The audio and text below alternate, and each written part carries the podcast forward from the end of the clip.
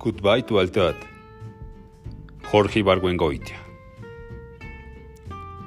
¿Cómo le hace usted para escribir una obra de teatro? Dicen que preguntó el periodista al autor dramático y siguió. ¿Es verdad como dicen que lo primero es la anécdota? ¿O inventa usted antes que nada los personajes o a veces se le ocurre una situación que le parece interesante y de allí van saliendo los demás elementos de la obra de teatro? Nada de eso, respondió el dramaturgo. Creo que era Kaufman. Lo primero es el anticipo. Esta anécdota que me contaron para ilustrar la vanidad de los escritores parece chiste, pero es verdad. La única vez que me han dado anticipo para escribir una obra de teatro, salí de Bellas Artes con la mente en blanco. Deposité el cheque en la sucursal que está en la esquina de Dolores. Tomé el camión en la calle de Independencia y juro que cuando dio la vuelta para entrar por Valderas, se me ocurrió la idea central de la obra que acababa de comprometerme a escribir. La pieza, dije para mis adentros, presentará la vida y la obra de un escritor imaginario, que es mexicano, forma parte del movimiento teatral desde 1948 a la actualidad. Participa de sus glorias y de sus desventuras. Muere y es enterrado en la rotonda de los hombres ilustres, entre Ángela Peralta y Francisco Sarabia. La obra comenzará donde termina don Juan Tenorio, en el panteón. Al abrirse el telón se descubre en penumbra la tumba con la estatua del protagonista figurando mármol. Al llegar a este punto se me ocurren varias posibilidades. Utilizar un comentarista brechtiano que nos acompañe en todos los cuadros, o un investigador como el que aparece en El Ciudadano Kane, que nos descubra, en 12 cuadros, lo que el difunto quiso decir al pronunciar la última palabra que salió de sus labios. Cáspita. Si el primer cuadro se desarrolla en el panteón, sigue el razonamiento. Lógico es que el segundo presente al autor en pañales, si quiero ser freudiano, siendo traumatizado por el comportamiento de sus padres, o, si quiero no serlo, que aparezca de pantalón corto, escribiendo y representando, con ayuda de sus hermanitos, su primera obra de teatro.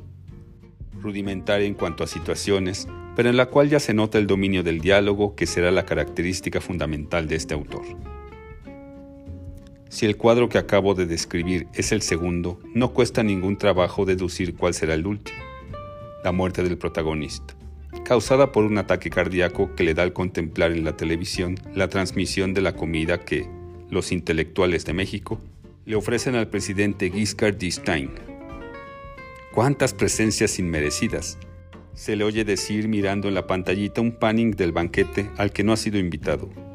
Cuántas ausencias injustas.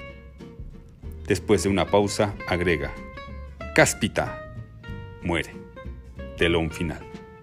Cuando el camión hizo parada en José Martín Rico, comprendí que la obra estaba prácticamente resuelta. Al día siguiente compré un cuaderno nuevo, especial para el caso, e hice mi primer apunte. Dividí la obra no en 12, como había calculado cuando iba en el camión, sino en 20, 10 episodios de la vida del protagonista y 10 escenas de sus obras, que abarcan una gama muy amplia de estilos y de tendencias. Mi autor empieza existencialista. En su primera obra, No hay salida, un grupo heterogéneo se reúne, sin saber por qué, en una casa cuyo dueño está ausente. Pasado el primer rato de destanteo, los protagonistas descubren que se aborrecen y se insultan. La escena fuerte ocurre cuando una prostituta se levanta el vestido de espaldas al público, pero frente a dos actores con la boca abierta que representan a un banquero y una dama de sociedad. Quieren irse y descubren que no se puede salir de la casa. Desesperados, se suicidan de maneras varias y cuando ya están todos tirados en la escena, despiertan y comprenden que aquella casa es la eternidad. En su segunda obra el autor trata, por primera vez en México, 1950, y con gran valentía, diría un crítico, el tema de la homosexualidad. El desenlace ocurre cuando la mujer del protagonista descubre que el hombre que ella y el público creía que le hacía la corte es amante de su marido. ¿Qué sabes tú de amor? dice el marido a la esposa, que acaba de hacer el descubrimiento. Él sale de escena por primera derecha, dando un portazo Después se oye un tiro. Cae lento el telón. Aquí entra la etapa costumbrista. Para ilustrar este periodo usaré una escena que se desarrolla en una sala de clase media de provincia. Al fondo hay ventanas con rejas que dan a la calle. La gente que pasa dice, Buenas tardes, doña Chonita. Los enamorados se agarran las manos entre las rejas, etc. Hay sillas mecedoras de bejuco. La familia vive feliz en un paternalismo aplastante, hasta que llega una sobrina de la capital y les abre los ojos. La autoridad se desmorona y al final, el hijo de la familia, que estaba destinado a convertirse en un provinciano mediocre, toma una decisión y una maleta y dice, me voy a la capital a escribir obras de teatro. Como esta, pensarán los espectadores escépticos. Pero eso no quita que la actriz que representa a la madre del joven prorrumpa en sollozos. Puede ser una escena de esta obra o puede ser otra, porque en la tendencia costumbrista nuestro autor es fértil. Él dice que México se ve retratado en su teatro, se reconoce y se estremece. La lucha entre las generaciones es tremenda y al final de cada obra los hijos se van de la casa, a vivir sus vidas, en una sociedad llena de oportunidades, y dejan a los padres azorados pero aferrados a unos prejuicios del tiempo de la canica. Ocurren innovaciones estilísticas. Una joven llama a su madre pendeja delante de otros miembros de la familia y de cincuenta y tantos espectadores. Tampoco falta quien, cuando llega el momento de irse de la casa, diga, ya me voy de esta pinche casa. Se me ocurre que este autor que estoy inventando, después de escribir varias obras sobre la lucha de las generaciones, se aburra del tema y empiece a explorar otros aspectos de la sociedad. Entre los episodios de su vida hay uno en que él y otros amigos, después de una cena elegante de smoking, entran en un cabaret rascuache, el gusano o el club de los artistas, y llaman a la mesa a varias mujeres, mariposillas, para que les vengan a platicar. En esa mesa el autor va a tener una revelación retumbante va a descubrir que en el corazón de algunas de aquellas mujeres hay más nobleza que en los de todos sus compañeros de parranda, que son alambicados y se ríen con risas fingidas. Para ilustrar el resultado literario de esta revelación que tiene el protagonista, no sé qué hacer. Hay dos posibilidades. Una escena de cabaret, la cual presenta problemas de montaje, porque hay que matizar con sutileza las diferencias entre la escena real de cabaret, que acaba el espectador de ver, y la escena teatral que es producto de la anterior. Imagino que aparecerían muchos personajes, entre los que no debe faltar la puta vieja, a quien cada coito ha dado nueva sabiduría hasta dejarla hecha un Sócrates, el diputado vicioso, el millonario introductor de drogas, el joto noble, el padrote, el estudiante enamorado de una puta, la puta buena y la mala, la puta tuberculosa, el pistolero, el político y sus cuates, etc. Cuando alguien muere en escena, de cuatro balazos, todos se hincan y rezan un Padre Nuestro de principio a fin. Esto le encanta al público. La otra posibilidad es menos pintoresca pero psicológicamente más profunda. El escenario representa la sala de una casa muy elegante. Con los decoradores que hay en México, el público no sabrá si lo que está viendo es la Embajada de Italia, un salón del arzobispado o una casa de putas. Es, por supuesto, una casa de putas. Entran la dueña, una mujer ya maciza pero guapetona, y su hermana, una que iba a ser monja y ahora está encargada de que no falten toallas. Desde el primer momento en que las vemos, comprendemos que la que presenciamos es una mañana extraordinaria. La dueña le cuenta a su hermana la historia de su vida. Su vida cambió una tarde, dice, cuando ella era chica, en que fue a confesarse y notó, después de decir sus pecados, que del otro lado de la rejilla había un hombre, un sacerdote, con aliento fétido y los ojos encendidos por la lujuria. Eso le bastó. Se dedicó a la prostitución con tal éxito que ahora es dueña de las casas más caras de México y se codea con lo mejor de la sociedad y la política. Es una especie de la bandida.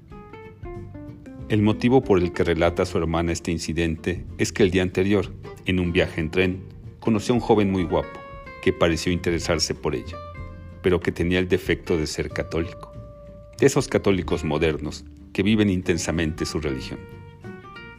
En ese momento se oye el timbre. ¿Quién es? El joven católico que viene a proseguir la seducción. Cuando ya todo el público está convencido de que el joven católico está decidido a perdonarle a la mujer ser dueña de uno de los burdeles más famosos de México, con tal de acostarse con ella, Entra la hermana, que ha estado fuera de escena, con una noticia. La puta tuberculosa, que no debe de faltar en ninguna obra de teatro que aborde estos temas, se ha puesto gravísima y parece que va a morirse de un momento a otro. Que llamen a un médico, dice la dueña del burdel. Es demasiado tarde, dice la hermana. Mejor será llamar a un sacerdote. Hay una pausa. El joven católico que un momento antes parecía que iba a acostarse con la dueña de la casa, se pone de pie lentamente. Él estaba hincado y ella recostada en un diván, como don Juan y doña Inés. El joven se arregla la ropa y dice, yo puedo confesarla, soy sacerdote, y saca de la bolsa una estola morada. Condúzcame a donde está la enferma, le dice a la hermana. Ambos salen, la dueña del burdel queda anonadada. Cae el telón. No sé todavía cuál será la razón por la que mi personaje, después de dar con un tema tan emotivo, tan variado y que tanto le gusta al público como esa prostitución, lo abandone al cabo de dos o tres intentos para entrar de lleno a la corriente tenochca del teatro mexicano. No ha de ser por venalidad, más bien por pedantería. Puedo imaginar un enredo profesional. Supongamos que el protagonista tenga dos dramaturgos rivales, Rita Biplana y Aurelio Sagrario, a quienes detesta con toda su alma. Supongamos que ellos, gracias al patrocinio de un funcionario cuatachón, escriban sendas tragedias en verso libre sobre temas azteca. Eurilio escribe Chocoyotzin, que dura tres horas y media, y Rita escribe Malintzin, que dura cuatro y cuarto. ¿Qué le impedirá a nuestro autor embarcarse en un Xochitotzin que dure cinco horas? Presentará, como todas las obras de este género, una visión paradisiaca de la náhuac en vísperas de la llegada de los españoles. Los pajaritos cantan, el sol sonríe, los laboriosos mexicas tejen cuadros de plumas, sacan los dientes a los muertos para ponérselos a los ricos, descubren nuevos saumerios para aumentar la fertilidad, otros se entregan de lleno al comercio, por ejemplo, cambian mujeres por pencas de nopal. Se puede inclusive agregar una escena en la que varias madres de familia inventen los tamales. Pero luego llegan los españoles y con ellos la viruela, la sífilis, la lepra, el cólera morbo, la terquedad, la ceguera los valores de otras culturas, la sed de dominio, en una palabra, la corrupción. La obra, por supuesto, será un fracaso tremendo en el teatro, pero al mismo tiempo quedará incluida en una de las antologías que publica el fondo. El siguiente paso lo doy a tientas, porque la cronología de la obra ha llegado a un punto que coincide con mi alejamiento del teatro.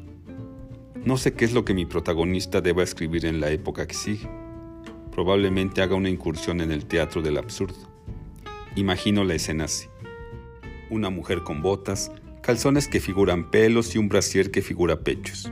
Le da de latigazos a un hombre en cuclillas. ¿Por qué? Ese es uno de los puntos que queda por resolver. Puede ocurrir también que el autor le dé por escribir obras brechianas y que, patrocinado por alguna entidad pública de la que nadie ha oído hablar, que está dirigida por un político tronado pero marxista, escriba una serie de obras que él considera incendiarias, en las que denuncia al régimen de Porfirio Díaz y hace un llamado al público a iniciar la revolución de 1910. La escena que va a ilustrar este periodo no la tengo muy clara, pero culminará en un momento profético, cuando un personaje diga, la revolución nos hará hermanos. Unos actores, de jorongo y con guitarras, cantan canciones chilenas. Estas obras incendiarias estarán destinadas a quedarse en el cajón, porque el político tronado, pero marxista, va a tener que presentar su renuncia antes de que sean llevadas a escena. Este episodio será de los más amargos en la vida del protagonista, que va a quedar convencido de, y repetirá hasta el hartazgo, lo siguiente. Si aquellas obras que escribí hubieran llegado a la escena, la historia del teatro mexicano sería diferente. Después viene el servicio diplomático. Viajes, paté, foie gras, aprende a distinguir las cosechas de Mont, Cadet, pero de escribir, nada, pura esterilidad. Regresa a México después de seis años en el extranjero y descubre que ya nadie se acuerda de él. Viene la decadencia, se aísla, no hace más que ver la televisión y frente a ese aparato, como ya dije, muere. Rita Biplano y Aurelio Sagrario sí están entre los intelectuales que agasajaron a Giscard d'Estaing. Cáspita muere telón final. Ya no más queda por definir el título. El único que se me ocurre ya está usado y es el inglés Goodbye to Altad